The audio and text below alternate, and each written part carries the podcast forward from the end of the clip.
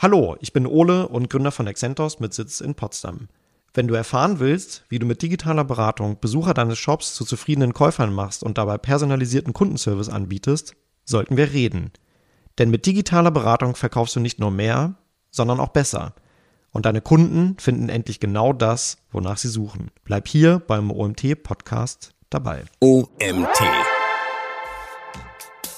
Es gibt ja erstmal verschiedene Systeme der Produktsuche und Produktberatung natürlich. Also die klassische Suche, die kennt ja auch jeder von, von äh, Websites, egal ob das jetzt Hersteller-Websites oder Shops sind, ist halt eine Filtersuche oder eine Kategoriesuche. Das heißt, ich gehe auf die Website und schlage mich dann durch die Kategorien von Produkten durch mit Subkategorien. Und dann werde ich zum Beispiel gefragt, ja, hallo Waschmaschine und dann ist eine Subkategorie Frontlader versus Toplader. Da komme ich schon mal ins Grübeln. Und dann ist die nächste Kategorie bis 1200 äh, Umdrehungen zum Schleudern oder bis 1600 und ich weiß aber nicht, was ich da eigentlich brauche und machen soll.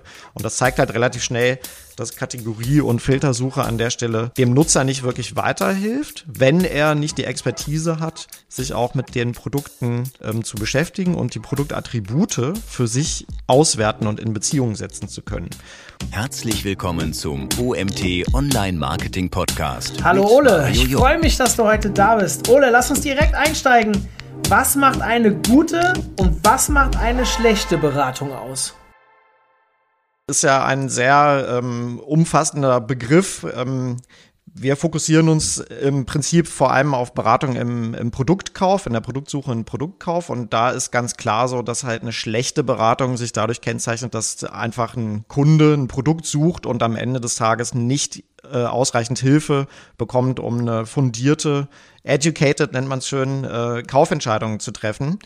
Ähm, das liegt dann daran, dass ein Kunde nicht abgeholt wird, dass nicht über seine Bedürfnisse gesprochen wird, dass es nicht user-centric ist, also dass äh, man vielleicht über technische Eigenschaften von Produkten redet, anstatt über die Kaufwünsche eines Nutzers. Ähm, und dann natürlich noch schlecht im Sinne von unfreundliche Verkäufer, die sich nicht auskennen, die nicht das gesamte Sortiment kennen, ähm, sind ja auch Phänomene, die jeder kennt. Im Gegensatz, was ist eine gute Beratung? Eine gute Beratung holt den Nutzer ab auf seiner Bedürfnisebene, weiß genau, wie man Kaufwünsche, die meistens halt natürlich sprachlich formuliert sind, ähm, überführen kann in ein Produktsortiment. Und sie ist in jedem Fall personalisiert und dynamisch und interaktiv. Das heißt, sie geht exakt auf die Themen ein, die einem Kunden wichtig sind und stellt keine irrelevanten Fragen. Du hast jetzt schon gesagt, wir, wir kommen auch gleich mal dazu, was ihr genau macht. Du sagst es auf Produktebene. Wir haben natürlich auch viele Zuhörer, die in der Beratungsebene, also in der Dienstleistungsebene unterwegs sind. Ich denke, da wird es viele Parallelen geben. Da können wir dann auch gleich vielleicht ein bisschen gesondert mal drauf eingehen was mir vielleicht wichtig ist an der Stelle, wir sind jetzt ein Online-Marketing-Podcast und ihr habt jetzt auch ein Tool natürlich, ähm, kann ich auch gleich noch ein bisschen was zu erzählen. Ihr seid auch bei unserer Tool-Konferenz dabei, was ich sehr cool finde. Jetzt kommen wir mal dazu, Beratung an sich, egal ob Produkte oder Dienstleistungen, interaktiv und so weiter. Mir fällt auf, aufgrund der Informations- oder dem Informationsüberfluss, dass viele Verkäufer, sei es jetzt zum Beispiel, ich habe mir vor kurzem ein Auto gekauft oder geleast, ähm, habe mich da beschäftigt, dass viele gar nicht hinterherkommen mit der Entwicklung. Kann man das jemandem wirklich vorwerfen? Oder glaubst du, ähm, wir müssen vielleicht sogar die stationären, wenn wir jetzt mal dabei bleiben, äh, Verkäufer dazu bringen, dass sie mehr online arbeiten? Also das, was du beschreibst, ist genau die Situation am Markt. Ne? Produktsortimente ändern sich sehr schnell. Ähm, es kommen ganz neue Kategorien quasi auf den Markt. Nimm jetzt, du hast Autokauf, nimm E-Mobilität, da spielen plötzlich völlig andere Kriterien eine Rolle als bei einem Verbrennerfahrzeug. Sowas wie, äh, wie, viel Liter Hubraum äh, hat der Motor, spielt plötzlich gar keine Rolle mehr, aber ein tradierter Käufer würde sich darauf verlassen in seiner Kaufentscheidung. Und Daraus entsteht ja Bedarf an zwei Baustellen. Einmal bei dem Käufer oder dem potenziellen Käufer, der ähm, eine Information braucht, was sind eigentlich relevante Themen, worin unterscheiden sich Produkte, was gibt denn das Sortiment eigentlich alles her, was sind die Alternativen und wie sind Vor- und Nachteile eigentlich zu bewerten. Und das Gleiche ist äh, der Fall auf der Ebene des Verkäufers, nur etwas anders gelagert. Der Verkäufer ähm, kann sich auch gar nicht mit allen Produkten beschäftigen. Es gibt ja auch Produktkategorien, da gibt es irgendwie hunderte oder tausende Produkte. Denkt man sowas wie Smartphones oder Notebooks beispielsweise. Kein Verkäufer äh, kann den gesamten Marktüberblick haben. Du hast ja auch gefragt, kann man das jemandem übel nehmen? Nein, kann man natürlich nicht. Deswegen finden wir, dass ähm, man mit digitalen Lösungen sowohl den Käufer als auch den Verkäufer aufschlauen kann. Das Thema Konfiguratoren zum Beispiel ist ja im Auto ein großes Thema. Zum Beispiel könnte da funktionieren, wobei ich das zum Beispiel gemacht habe und äh, mein Verkäufer, der wirklich schon fit war, der konnte mir viele Fragen beantworten, aber es gab so zwei, drei Dinge, wo der auch gesagt hat, sorry, das äh, nicht böse, aber davon habe ich noch nicht mal gehört. Und das da ist, ist er ausgestiegen, äh, ja. Da ist er wirklich komplett ausgestiegen und er sagt, äh, ich kenne ihn jetzt auch persönlich ein bisschen und er sagt zu mir mal, das Problem habe ich wirklich jede Woche, dass irgendwelche Leute hier reinkommen, die sind besser informiert als ich selbst, weil die haben Testberichte gelesen, die haben YouTube-Videos geguckt, die haben, da sind wir genau an dem Punkt. Wir reden jetzt die ganze Zeit über den Autoverkäufer, aber das betrifft ja jeden, theoretisch bis zum Friseur runter, was auch immer wenn ihr online nicht präsent seid, vielleicht auch mit Informationen, da muss jetzt vielleicht der Friseur nicht punkten, aber äh, mit Informationsbeschaffung, dann kriegt ihr die Leute halt vielleicht nicht, weil es jemand anderes tut. Also ihr verliert halt Marktanteile, wenn ihr nicht dort rein investiert. Diese Thematik haben wir schon sehr häufig hier im Podcast diskutiert, so nach dem Motto, wie teuer ist eigentlich Content Marketing? Am teuersten ist, wenn du es gar nicht machst, weil du verlierst Marktanteile. Das war so der, die Quintessenz daraus. ähm, jetzt gehe ich mal zurück in, die, in, das Thema Produktsuche und Online. Da seid ihr jetzt Spezialisten. Erzähl uns mal kurz in, in, ein paar Wörtern, was das Tool, was du gegründet hast, also Excentos, macht. Also erstmal, Mario, dass man merkt deine umfangreiche Online-Marketing-Expertise. Da kommt halt der Zusammenhang zwischen ähm, Beratung, Online-Marketing und Lead-Generierung rein. Ne? Egal, was es für eine Dienstleistung oder für eine Produktkategorie ist und nimm auch gerne den Friseur die, die Leute wollen sich halt online vorinformieren und wollen eine gefühlte Kompetenz auch sehen, bevor sie einen Anbieter überhaupt ins Relevant Set quasi nehmen. Ja, also Produkte verkaufen oder auch Dienstleistungen anbieten kann quasi jeder. Es ist ubiquitär, es ist ein riesengroßes Sortiment, es, ist, es gibt quasi ein Überangebot und diejenigen gewinnen, die das Angebot am besten zugeschnitten auf die ähm, Kunden verkaufen und präsentieren können. Ja, und dafür und das natürlich online, weil das einfach die Anstoßkette für die Kaufentscheidung ist.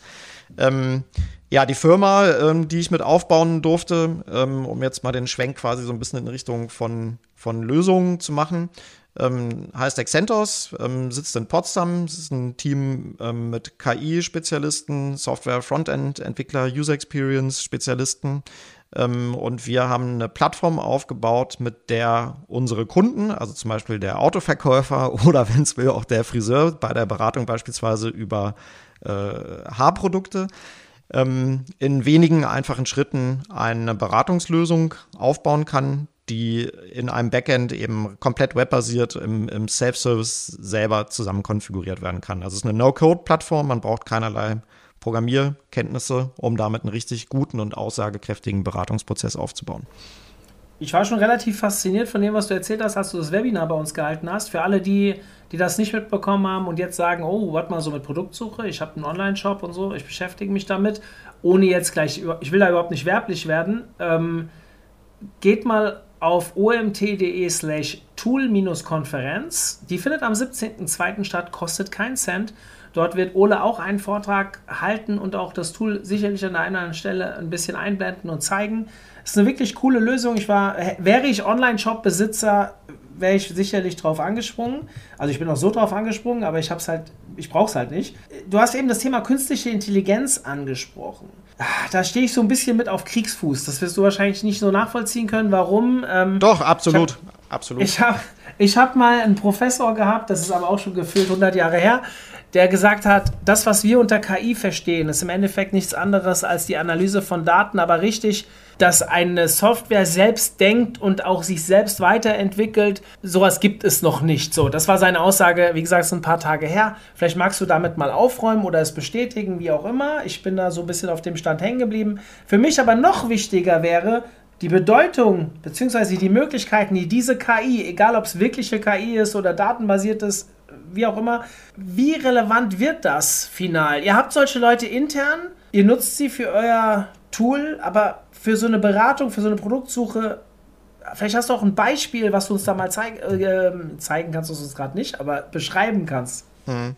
Also erstmal bin ich voll auf deiner Seite. Ne? Wir sehen das auch mit ähm, Skepsis, dass der Begriff KI ähm, sehr stark gehypt ist und es gibt quasi kein, kein Gründungsunternehmen, was sich nicht irgendwo KI auf die Folien schreibt, ähm, um auch schöne Bewertungen und vielleicht auch Mitarbeiter und so weiter zu finden, die halt sich davon angezogen fühlen.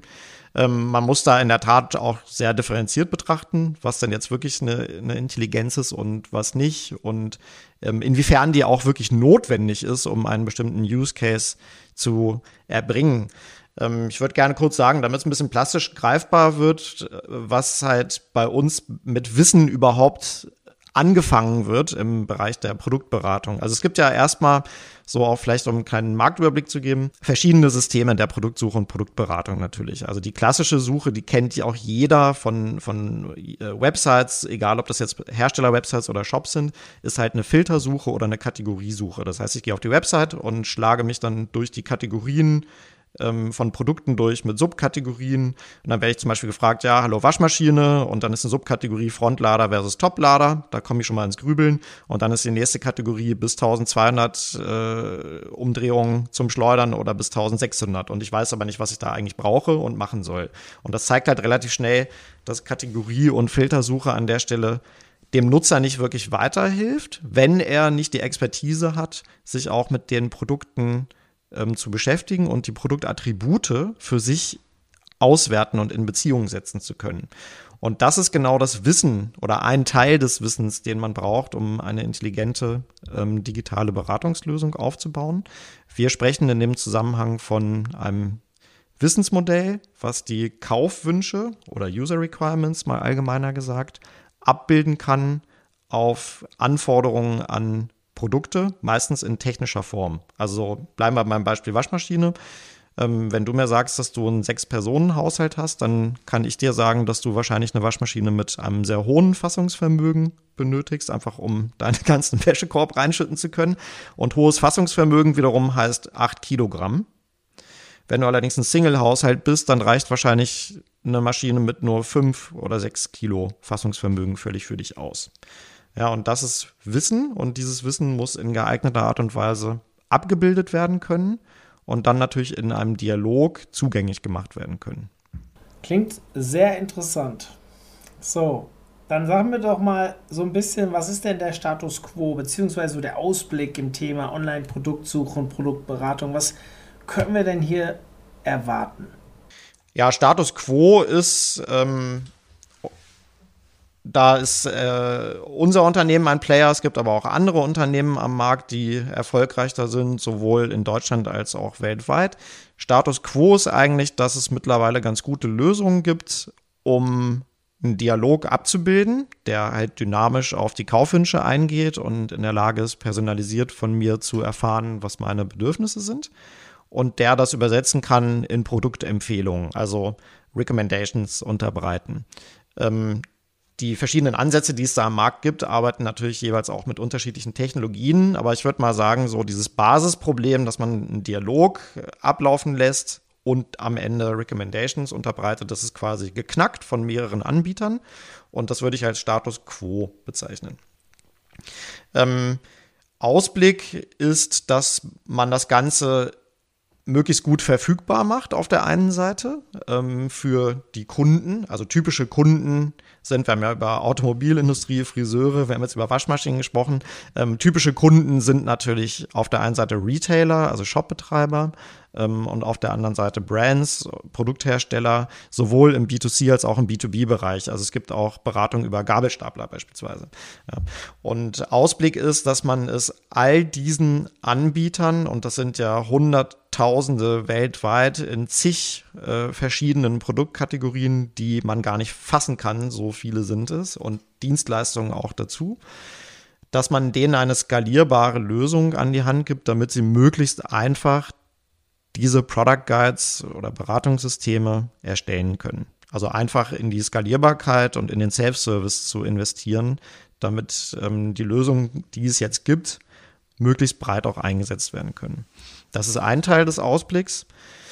Ähm, ein anderer ist natürlich an der User Experience zu arbeiten. Ähm, User Experience ist an der Stelle ein extrem weites Feld. Also das hört nicht damit auf, dass ich jetzt von einem User Interface, was ich habe, noch ein bisschen optimiere und AB-Tests mache, um die richtige Buttongröße rauszufinden oder sowas, sondern im breiter gefassten Sinne, was ist eigentlich die User Experience an der Stelle? Möchte ich ein, ein klickbasiertes System, äh, wo der Nutzer quasi mit geschlossenen Fragen durchgeführt wird und zu einem Ergebnis kommt, anbieten?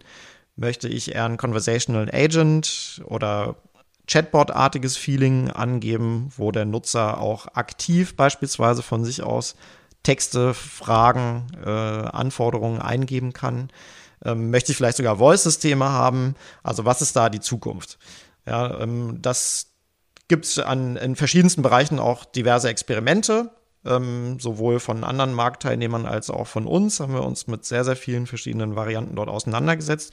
Ähm, wir für uns haben uns jetzt erstmal dazu entschieden, da greife ich ein bisschen zurück auf das vorher gesagte, Skalierbarkeit, also sprich User Interfaces anbieten, die auch ein nicht technischer äh, Nutzer einfach aufbauen kann. Ja, also stell dir immer den Online-Marketing-Manager vor und der soll ja für die Produktkategorie, deren Verkäufe und, und Kundenservice er jetzt verbessern will, ähm, ganz schnell zu einer Lösung kommen, ohne dass er sich tief in eine Technologie eindenken muss.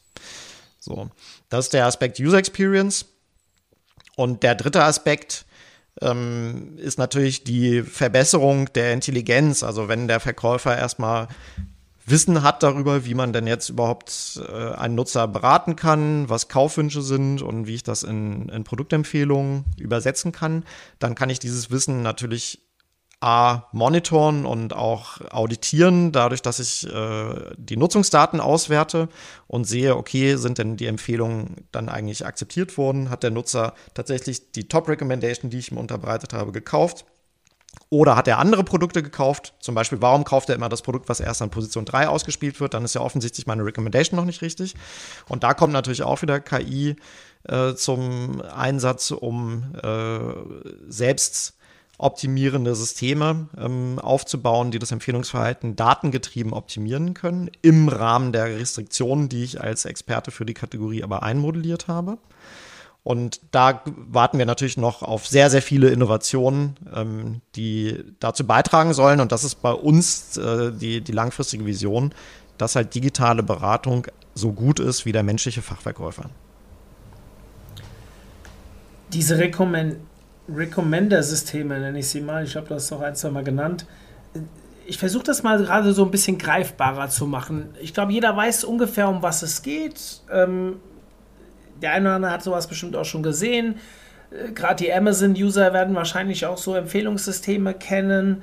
Äh, vielleicht werden wir ein bisschen konkreter. An welcher Stelle im System, wo, wo kann ich so etwas sehen? Wo, wo würde ich sowas direkt einsetzen in der Produktsuche? Also bleiben wir bei dem Amazon-Beispiel. Äh, danke für das Stichwort. Das ist wahrscheinlich der Ort äh, in, in Europa und in den USA, wo die meisten Nutzer mit Recommender-Systemen tatsächlich äh, live in Berührung kommen. Da kommen Systeme, ähm, die überwiegend so in das statistische oder Collaborative Filtering äh, reingehören. Da wird aus Nutzungsdaten gelernt. Nutzer, die das Produkt angeschaut haben, haben auch das Produkt angeschaut oder gekauft oder auf die Merkliste gelegt und so weiter. Und dann werden am Ende des Tages Relationen aufgebaut zwischen verschiedenen äh, Nutzern und Produkten. Ähm, Problem davon ist häufig, dass das natürlich nicht unbedingt Aussagekraft für meine Kaufintention hat. Also nur weil ein Nutzer, der sich äh, ein sehr spezielles Produkt gekauft hat in Kombination mit einem anderen und jetzt kaufe ich ein spe äh, sehr spezielles Produkt, heißt es noch lange nicht, dass die, dass wir dieselbe Kaufabsicht haben und demnach können die Empfehlungen an der Stelle ähm, zumindest im Longtail, wo ich auch nicht über wahnsinnig viele Daten verfüge und wo die Produkte nur selten gekauft werden, auch zu wahnsinnigen Problemen führen. Ja, das ist ein, ein eine Art eines äh, Recommender-Systems. In der digitalen Beratung arbeiten die Recommender-Systeme anders. Sie arbeiten eben nicht nur ähm, datenbasiert, sondern vor allem wissensbasiert, weil ein Wissensmodell die Abbildung der Kaufwünsche auf die äh, benötigten Produktattribute äh, kapselt und dann in dem Beratungsdialog zur Verfügung stellt. Und das kann man sich so vorstellen, ja, ich greife wieder nach der Vision, ähm, so gut sein wie der menschliche Fachverkäufer. Der menschliche Fachverkäufer, nehmen wir das Beispiel von einem Autokauf, wenn du ihm sagst, ich fahre viel Stadtverkehr und beruflich versus ich fahre viel äh, Langstrecke auf der Autobahn, dann kann er bestimmte Annahmen daraus machen. Bei Stadtverkehr und beruflich, da weiß er, okay, wahrscheinlich hantierst du nebenher, auch wenn du es nicht dürftest, noch mit deinem Handy, da sollte ich dir einen Automatikwagen beispielsweise empfehlen. Ja, und du brauchst in dem Fall eine Start-Stopp-Automatik, während äh, auf Langstrecke ist halt Komfort viel wichtiger als, als bequemes Ein- und Aussteigen beispielsweise. Ja, und ähm, das ist, das sind halt, das sind Annahmen, die ein guter Verkäufer treffen kann. Das ist ein, ein Modell quasi, wie sich Wünsche in Produkteanforderungen übersetzen lassen. Und ganz wichtig dabei auch, wie ich die gewichten kann. Also Komfort ist ja bei jedem Produkt gut, ist beim Stadtauto gut und beim Langstreckenauto gut. Aber häufig stehen ja auch Themen wie zum Beispiel Komfort und äh, Effizienz, also geringer Verbrauch, stehen beispielsweise in Konflikt zueinander. Und dann muss ich eben wissen, wie ich solche Konflikte auch auflösen kann. Und das ist ganz wichtig, an der Stelle ähm, Recommender-Systeme einzusetzen, die dazu in der Lage sind. Wenn ich dich jetzt fragen würde, was ist der Wunschkunde eures Tools? Würdest du mir wahrscheinlich sagen, wir haben für alle eine Lösung oder für viele eine Lösung und so weiter. Aber es muss ja so ein Beispiel geben, wie ihr auch mal angefangen habt, wie ihr selbst vielleicht auch drauf gekommen seid auf die Idee wo du sagst, hey, das ist so ein Paradefall, wo man es als weit entfernter Laie am allerbesten versteht? Also es sind ähm, alle Kunden, die ein großes oder erklärungsbedürftiges Sortiment haben. Denn das sind die zwei Faktoren, die darüber entscheiden, ob eine Kategorie beratungsintensiv ist ob es dann ein Shop oder äh, also eine äh, Commerce-Anwendung oder eine Brand-Website ohne äh, Kauffunktion beispielsweise ist, das spielt für uns eigentlich keine Rolle. Am besten sind natürlich noch Kunden, die das entsprechende Geschäftsvolumen mitbringen und dann international skalieren können, weil solche Anwendungen äh, mittlerweile auch ähm, automatisiert beispielsweise übersetzt werden können und dann kann man einfach viel mehr Traffic abdecken und hat ein höheres Businesspotenzial. So, der, der Idealkunde, der bringt zum Beispiel eine Kategorie mit, wo dir auch auf Anhieb mindestens fünf Themen einfallen, über die man beraten können sollte. Was heißt eben, dass das Produkt ein bisschen erklärungsbedürftig ist. Und er braucht natürlich noch Produktdaten, damit man auch eine intelligente Beratung überhaupt dann auf echten Empfehlungen basieren lassen kann. Wenn ich dich jetzt ein bisschen provokativ mit einem Chatbot vergleichen würde, würdest du mir was antworten? Dann würde ich sagen, dass der Vergleich gar nicht so ähm, falsch ist. Ähm, wir haben ja vorhin über User Experience gesprochen und auch gesagt, dass wir das ein bisschen weiter fassen müssen. Nicht nur, dass man an einem bestimmten UI rumoptimiert, sondern dass man halt insgesamt unterschiedliche Möglichkeiten der Interaktion mit so einem System anbietet. Wir haben tatsächlich einen Chatbot. Wir haben eine Zeit lang ähm, einen Chat, der NLP-fähig ist, also Natural Language Processing fähig ist, ähm, entwickelt ähm, auf basierenden Bibliotheken zum Teil und zum Teil auch mit Eigenentwicklung. Ähm, haben dann aber auch festgestellt, dass das etwas zu kompliziert ist äh, und, und viele Nutzer gar nicht so in der Lage sind, ihre Bedürfnisse selber auch ähm, zu beschreiben und deswegen halt ein geführtes System, was dir aktiv Fragen und mögliche Antwortoptionen vorschlägt, besser ist. Und jetzt haben wir ein, ein User-Interface, was du einfach umschalten kannst. Also du kannst sagen, okay, zeig mir eine volle Beratung, wie du sie auf dem Desktop beispielsweise durchführen würdest, versus zeig mir eine Chat-Style-Anwendung ähm, davon, die dann mit ein bisschen verkürzten Fragen und Antwortoptionen, ähm, aber den gleichen ähm, Ablauf und natürlich das gleiche Empfehlungsverhalten hat. Das heißt, das ist quasi Chatbot-Style-fähig.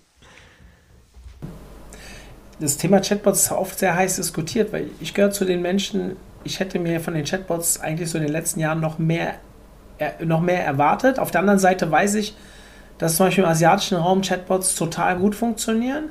Die zwei Chatbots, die ich gebaut habe bis dato für uns, die haben nicht so gut performt, was aber dann natürlich daran liegen kann, dass ich es nicht gut gemacht habe, beziehungsweise zu wenig Expertise hatte und hätte jemand dazu holen müssen, der es besser kann.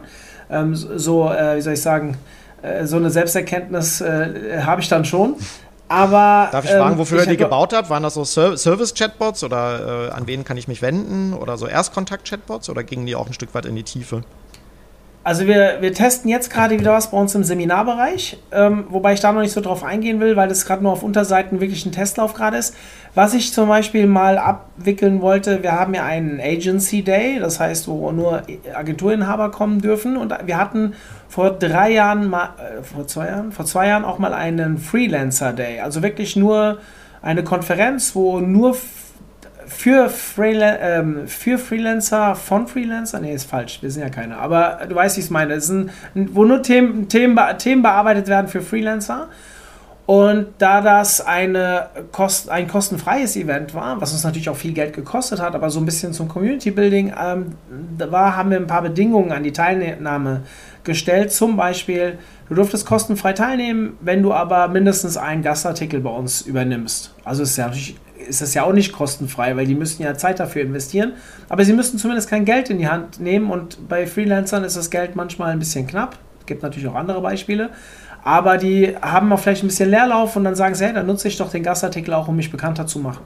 Und da haben wir das halt damit verknüpft und das diese, es gab noch zwei andere Bedingungen, ähm, die, dass ihr bestätigt werden und dass es dann automatisch auch die Magazin-Guidelines verschickt werden und so weiter.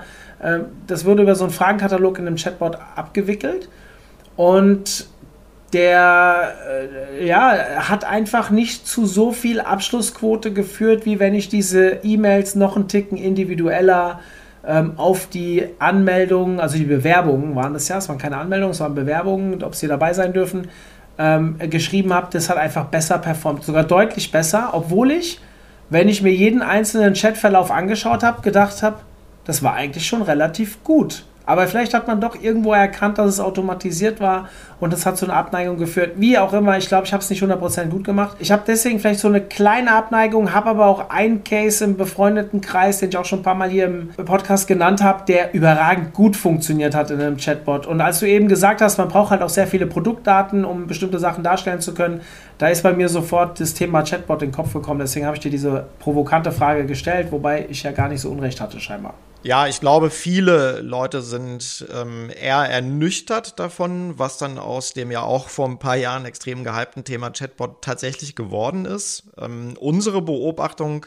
ist, dass Chatbots sehr gut funktionieren und auch weiterhin da zum Einsatz kommen, wo es nicht besonders in die Tiefe geht, also wo es um eine erste Kontaktaufnahme und ein Miteinander warm werden und eine erste grobe Orientierung geht. Also beispielsweise sowas wie die Öffnungszeiten der Fragen oder an welchen Mitarbeiter aus dem Serviceteam kann ich mich wenden, wenn ich ein Problem XY habe. Ähm, genauso ist es ja auch mit den ganzen Voice Assistants, sowas wie Alexa beispielsweise. Da wurde am Anfang natürlich auch die Vision aufgebaut, dass man auch komplexere Dialoge damit abbilden kann. Ähm, ich würde mal vermuten, dass 90 Prozent der Nutzung sich halt auf so ein Einsatzkommandos beziehen. Ja, äh, spiele das Lied vom Tod, mach das Licht im Wohnzimmer an, regle die Heizung auf 20 Grad. So, das sind, das sind ja Anweisungen, aber keine Dialoge. Und deswegen ist, glaube ich, an der Stelle halt die, die, die tiefergehende Beratung über einen Chatbot auch nicht unbedingt zielführend. Ich habe gerade vor kurzem, das ist keine drei, vier Wochen her, ein Thema äh, Voice Marketing, einen Podcast aufgenommen, der war für mich augenöffnend, weil im Voice Marketing habe ich genau dieselben Eindrücke wie im Chatbot-Thema und der ähm, nette Kollege, der uns dort zum Interview zur Verfügung gestanden hat, der hat wirklich ganz tolle Sachen erzählt und mir mal die Augen geöffnet, was man alles mit Voice mittlerweile machen kann, was gar nicht so aufwendig ist und naheliegt selbst für unsere Plattform. Es gibt natürlich auch, ich habe auch, du, ich habe drei Kinder, die nutzen ja Alexa anders wie ich und klar ist die meiste Anweisung, spiel das Hörspiel, mach das, mach das Licht an und so weiter. Keine Dialoge. Nichtsdestotrotz sehe ich ja schon eine Daseinsberechtigung und denke mir immer, es muss doch irgendwann so ein bisschen mehr kommen und hinterfrage mein eigenes Verhalten und merke, ich nehme das gar nicht wahr, aber ich bin tatsächlich häufiger mit äh, zum Beispiel jetzt der Alexa am Sprechen, als ich, wenn ich, mich, wenn ich nicht gezielt drüber nachdenke, unterbewusst annehme. Und das kann man natürlich ausbauen, weil es bei jedem anderen auch so ist. Jetzt kommen wir vom Thema ab, aber dieses Thema Chatbots, ähm, das sehe ich halt auf einem ähnlichen Level, denke mir aber, es gibt ja diese Anwendungsgebiete, die mich eines Besseren belehren. Und ich meine, euer Erfolg, den ihr habt, ähm, hast mir ein bisschen im Vorfeld davon erzählt, das spricht ja dafür, dass ich da eher schlechte Erfahrungen gemacht habe. Und n gleich 2 ist halt auch keine Stichprobe, auf die man wirklich eine profunde, eine profunde Aussage, äh, genau, also da, da bin ich äh, datengetrieben genug, um das nicht zu sehr zu bewerten, aber diese leichten negativen Gefühle kann ich natürlich auch nicht von mir wegnehmen. Das ist halt einfach passiert und dementsprechend immer eine gewisse Skepsis da. Mhm. Ja, wir gehen da im Prinzip genauso datengetrieben vor. Wir lassen den Nutzer entscheiden. Also für mich ist Chatbot eine Art von einem User Interface mit der Intelligenz eines digitalen Beratungssystems. Und ähm, es gibt ja auch natürlich verschiedene Nutzertypen. Es gibt jüngere, ältere, es gibt verschiedene Devices, es gibt bestimmte Nutzergewohnheiten. Und deswegen versuchen wir, dass wir das Beratungswissen in möglichst vielen Kanälen zur Verfügung stehen. Und deswegen ist Chatbot eben eine Alternative von verschiedenen User Interfaces, die aber parallel eingesetzt werden können. Also ich glaube, dass man am Ende einfach den Nutzer entscheiden lassen sollte, mit welcher Art von System er interagieren möchte und auf welche Art und Weise. Du hast jetzt schon ein paar Vorteile genannt, also so ein bisschen, ich meine, wir können uns jetzt mittlerweile ähm, damit, wenn ich das so sage, das ist wieder so negativ belastet. Ich wollte gerade sagen, man kann sich jetzt damit anfreunden, dass dieses System, Recommender-Systeme auch wirklich gut sein können. Das, wenn ich das so ausdrücke, dann klingt das schon wieder mit so einem negativen äh, Touch von mir mit nochmal, ich kenne jetzt ein bisschen eure Erfolgsstory. Ich bin mega angetan gewesen von dem, was du uns da im Webinar vorgestellt hast. Deswegen versuche ich das jetzt neutral zu sagen. Echt cooles System. Ich glaube, jeder, der einen Shop hat oder einen Dienst, eine beratungsintensive Dienstleistung oder Produkt hat, so, der sowas nicht nutzt, ja, dem ist halt irgendwo nicht zu helfen. Aber es gibt ja sicherlich auch Nachteile. Und jetzt bei jemandem, der sich tagtäglich mit Vor- und Nachteilen von sowas beschäftigt und natürlich nicht so gerne die Nachteile erwähnt wie die Vorteile, würde ich jetzt trotzdem bitten, siehst du Nachteile?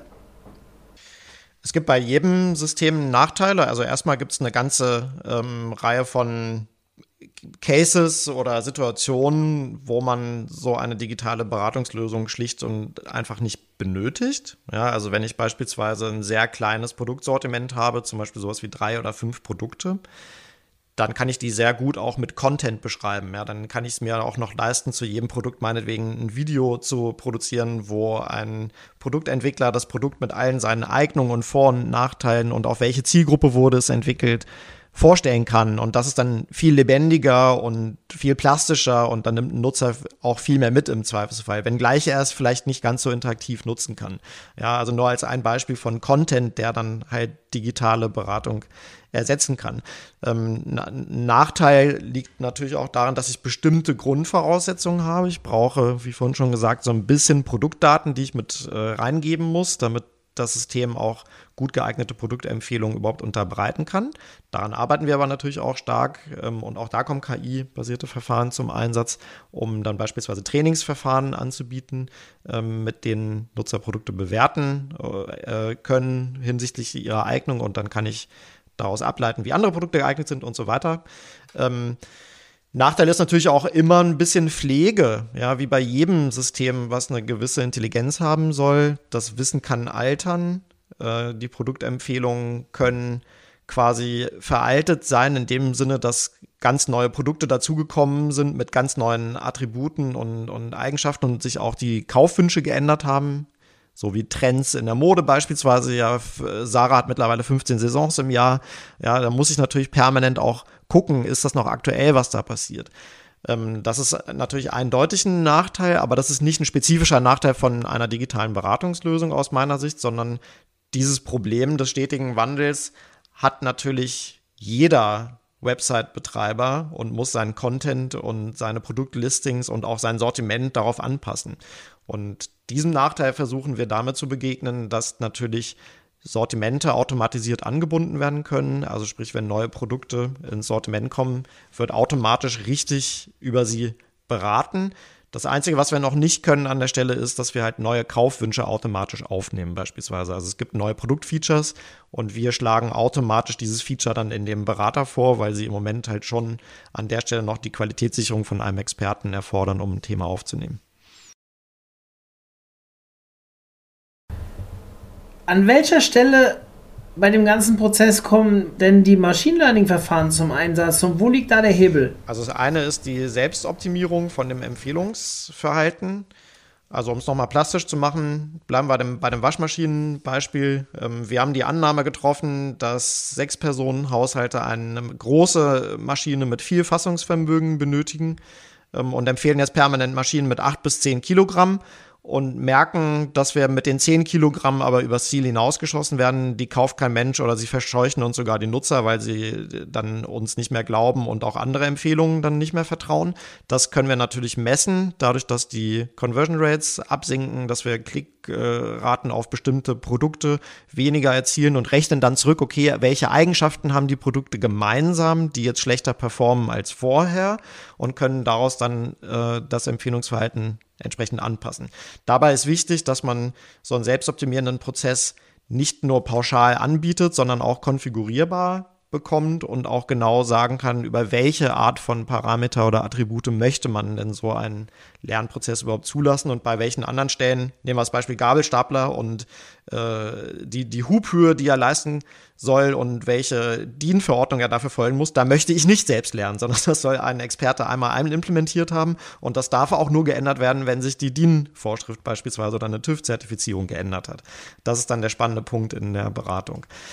Neben dem selbstoptimierenden Part ähm, gibt es dann den Aufbau von den äh, Empfehlungsverhalten selber initial ähm, und daran gekoppelt auch das Lernen über Abhängigkeiten zu Produktdaten.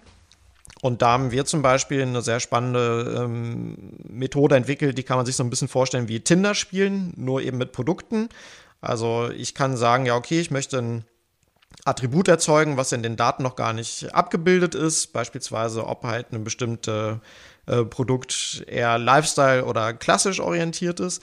Und dann werden mir Produkte vorgeschlagen und ich spiele wie Tinder. Ich gucke mir die Bilder an, ich gucke mir so ein paar Datenpunkte an und sage, ja, ist geeignet, ist nicht geeignet, ist geeignet, ich weiß nicht und so weiter.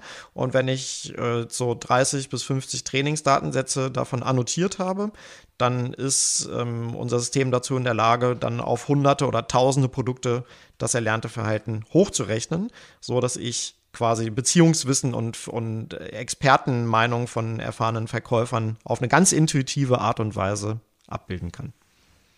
Was können denn Hersteller und B2B-Anbieter von der Digi oder wie können denn Hersteller und B2B-Anbieter von einer digitalen Beratung profitieren? Du weißt ja, die Leute fragen immer direkt, gibt es einen Unterschied zwischen B2B und B2C?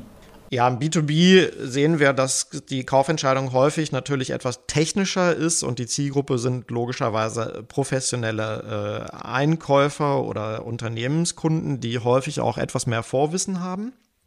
Sie haben dafür aber auch ganz konkrete Anforderungen, die eingehalten werden müssen und ich brauche deswegen in aller Regel einen tiefer gehenden und auch mehr auf Experten zugeschnittenen Beratungsdialog. Da ist dann das Problem, dass ich mit so einem eher äh, krass auf Profis zugeschnittenen Beratungsdialog, aber dann wiederum Neukunden, die mein Produktsortiment noch nicht kennen, verliere. Das heißt, an der Stelle möchte man auch wieder interaktiv und dynamisch arbeiten, sodass man entscheiden kann, wie stark möchte ich denn eigentlich in die Tiefe gehen. Ähm, und im B2C habe ich äh, häufig die Situation, dass Beratung natürlich vor allem dazu eingesetzt werden soll, den Kundenservice schnell zu verbessern und dadurch auch direkt ein, eine Conversion zu erreichen, also am besten in der Beratungssession noch ein Produkt verkaufen möchte. So, das sind so die Kernunterschiede. Ähm, Beide Zielgruppen, B2B und B2C, profitieren in gleichem Maße, aber was die Kennzahlen angeht. Also ich habe Nutzer länger auf meiner Website, ich habe weniger Abbruchquoten, ich verliere weniger Nutzer, ich habe höhere Kundenbindung und vor allem haben wir deutlich höhere Verkaufsquoten, Conversion Rates und auch deutlich höhere Warenkörbe, weil wir festgestellt haben, dass Nutzer, die inhaltlich besser beraten werden, mehr Vertrauen in die Produkte und natürlich demnach auch in die Website haben und dass sie, ganz wichtiger Punkt, dadurch auch überhaupt erst ihre Kaufwünsche richtig kennenlernen und verstehen, was die Vorteile höherwertiger Produkte sind. Und deswegen zusammengefasst, ähm, Conversion-Steigerung und Upselling und natürlich das Sammeln von hochwertigen Nutzerprofilen sind die Kernpunkte, wo ähm, Kunden profitieren. Jetzt seid ihr als SaaS-Anbieter einer Self-Service-Plattform, du hast schon so viele Dinge erzählt, die bei euch gut funktioniert haben, was Vor- und Nachteile sind und so weiter, aber ihr habt ja bestimmt so ganz spezielle Learnings. Vielleicht magst du die nochmal an der Stelle so ein bisschen zusammenfassen, zusammenfassend wiedergeben? Wir sind jetzt so fast am Ende angekommen. Ich finde irgendwie, äh, indem du mal eure Learnings aus der letzten Zeit vielleicht mal zusammenfasst oder die wichtigsten Learnings zusammenfasst, kann vielleicht jeder noch mal ein bisschen besser greifen oder sich so ein, so ein Fazit mitnehmen aus dem Podcast. Ja, also wichtigstes Learning ist natürlich, dass man dort auch nicht alles richtig macht, vom ersten Tag an. Ähm, das ist eine kontinuierliche Lernkurve, wo man ähm, dankbar sein kann, wenn man Kunden hat, die bereit sind, ähm, viel Feedback zu geben und am Produkt äh, in, insofern auch mitarbeiten, dass sie einem ernsthaftes Feedback und Wünsche für die Roadmap abgeben. Und wir haben eine ähm, dreimal auf den Tisch klopfen bei der Gelegenheit. Super Kundenbasis, die uns da genauso wie man sich das als Unternehmer wünscht, quasi mitgetragen hat ähm, und mit, mit die Vision geteilt hat und wo man jederzeit anrufen kann bei den meisten Ansprechpartnern, um, um darüber zu sprechen, hey, was sind denn eigentlich wirklich deine Erwartungen? Natürlich macht man auch äh, trotzdem noch ein paar Fehler dabei. Man entwickelt Features, ähm, wo man nachher feststellt, die werden nicht in dem Umfang gebraucht, wie man am Anfang gedacht hat. Und die floppen einfach am Ende. Ähm, und das ist sehr, sehr schmerzhaft, weil man persönlich und das Entwicklerteam und die Designer ähm, viel Herzblut reingesteckt haben und vielleicht auch der eine oder andere Kunde sich davon versprochen hat, dass es viel ändert. Und es kommt nachher aber nicht zum Tragen. Ähm, ein anderes Learning, denke ich mal, was, was viele andere Teams sicherlich auch teilen, ist, dass ein richtig gutes Produkt zu entwickeln unglaublich viel Arbeit im Detail ist. Ähm, ich hatte mir das, bevor wir den Weg gegangen sind, ehrlich gesagt viel einfacher vorgestellt. Ich dachte, ja, okay, du guckst ja, wir sind alle Power-User, ja, Mario, du auch. Du, ich möchte nicht wissen, wie viele Webdienste und, und äh, Tools du schon kennengelernt und genutzt hast in deinem Leben. Und jedem von uns fallen bei jedem Tool sofort auf, wo ist es cool und wo nervt es und wo sind noch Feature-Lücken. Und das dann zu sehen als Nutzer ist immer so einfach und so schnell. Und da hinzukommen, dass ich aber überhaupt mal da bin, dass ich ein Produkt draußen habe, was ganz viele verschiedene Anforderungen, mit denen die Nutzer halt so auf uns zukommen, erfüllt, ist ein langer Weg, der sehr, sehr viel Detailarbeit erfordert. Also man darf definitiv keine Angst haben dabei, sich die Finger schmutzig zu machen. Ja, ich finde das immer wichtig, dass man halt, wenn man sich dafür entscheidet, so etwas zu nutzen, es halt nicht als Einmalaktion ansieht. Also es ist halt eine Grundsatzentscheidung, dieses Tool zu nutzen und das ist man muss es immer weiter anreichern und je mehr Daten man halt zur Verfügung stellt oder später auch bekommt und nachreicht, umso besser wird ja auch die, die Arbeit des Tools. Ja, und das ist eine Reise, wie du sagst, die ist nie zu Ende. Ja, also auch äh, je, jedes Feature wird jedes Jahr erneut hinterfragt. Ist es noch das, warum wir es entwickelt haben? Spricht es noch im Kontext mit vielleicht anderen Entwicklungen, die man gemacht hat, für das, äh, was eigentlich die Vision in zwei, drei Jahren hergeben soll? Sind mittlerweile ganz andere technische Möglichkeiten rausgekommen oder ganz andere ähm, Bedarfe in, bei den Kunden oder bei den Usern draußen, ähm, die dazu beitragen, dass man in eine andere Richtung umsteuern muss. Und das ist auch das Spannende, wenn du, wir machen ja eine B2B2B oder B2B2C Lösung. Ja, also unsere Kunden sind die Retailer und Brands dieser Welt, die damit eine Lösung bauen, um ihre Kunden wiederum äh, nämlich Konsumenten und professionelle Einkäufer zu befriedigen. Das heißt, wir müssen immer über zwei Ebenen hinweg denken. Was will der Endnutzer und was braucht unser Kunde, um auf Basis unserer Plattform dafür eine Lösung bereitzustellen? Lass uns vielleicht zum Abschluss noch eine Frage stellen, weil wir so ein paar, äh, weißt ja, wir, haben, wir leben immer so ein bisschen von Buzzwords und so weiter. Ich habe heute habe ich zum Beispiel ein Posting gemacht zum Thema Metaverse, ja, also Buzzword schlechthin. Das hat jetzt mit uns hier nichts zu tun, deswegen gehe ich jetzt wieder davon äh, weg. Es wird viel von dem, äh, Achtung, Buzzword, User Centricity und Emotionalisierung gesprochen. Was heißt das im Kontext der Online-Beratung für dich? Oder vielleicht auch in Bezug auf das, wie ihr euch entwickelt? Ja, es ist, wie du sagst, irgendwo ein Buzzword. Ähm, es ist für mich persönlich so, als ist dort etwas, was in Lösung, die man häufig am Markt sieht, seit zehn Jahren eigentlich eingebaut ist von dem Produktkonzept her, jetzt als riesengroßes Prinzip erklärt. Ähm, wenngleich es natürlich doch noch ein Stück äh, weiter trägt. Also, was wir unter User Centricity verstehen, ist der Nukleus quasi der digitalen Beratung. Nämlich ein Nutzer wird über seine Kaufwünsche gefragt und dann kommt das Produkt zu ihm. Nicht andersrum. Nicht der Nutzer muss sich durch hunderte Produktdetailseiten quälen, Datenblätter lesen und die verstehen und sich in, in Produktwelten einarbeiten, was eben vorher der Fall war. auf wofür er gar keine Zeit hat und wofür er auch gar keine Lust hat. Ja, also der, der alte abgedroschene Satz, put the user in the driver's seat, trifft dort zu.